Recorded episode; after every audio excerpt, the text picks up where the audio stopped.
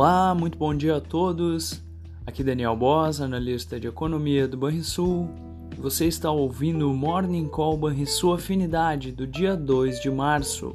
No exterior, as atenções estarão direcionadas à prévia de fevereiro do índice de preços ao consumidor da zona do euro, além da ata da mais recente reunião do Banco Central Europeu.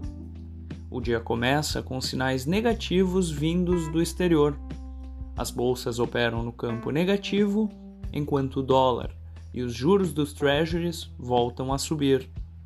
Os investidores seguem focados na perspectiva de elevação de juros por parte do Fed, onde a taxa básica estimada passou a apontar para patamar próximo de 6% até o final do ano. Com isso, o índice Nasdaq sofre mais, visto que as empresas de tecnologia são bastante dependentes dos rumos dos juros para capitalizar seu negócio. Na Europa, as bolsas e o euro continuam em queda, na esteira da desaceleração marginal da inflação ao consumidor entre janeiro e fevereiro, de 8,6% para 8,5%.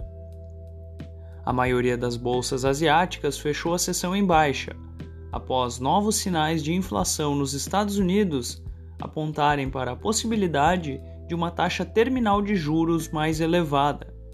Essas foram as notícias internacionais. No Brasil, a divulgação do PIB de 2022 deverá movimentar os mercados nesta quinta-feira. A cautela proveniente do exterior pode ser amenizada por reações positivas a balanços corporativos divulgados na véspera.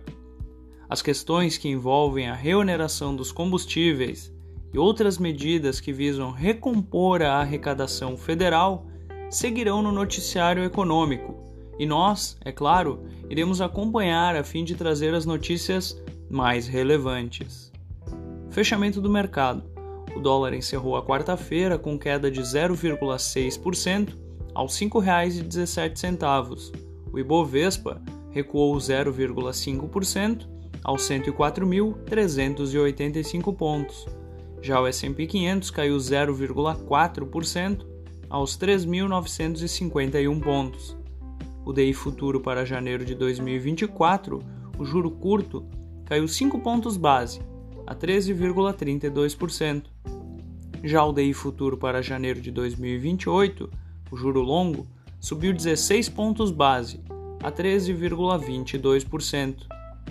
Você ouviu o Morning Call e sua afinidade com os destaques do dia. Acompanhe de segunda a sexta-feira o nosso overview.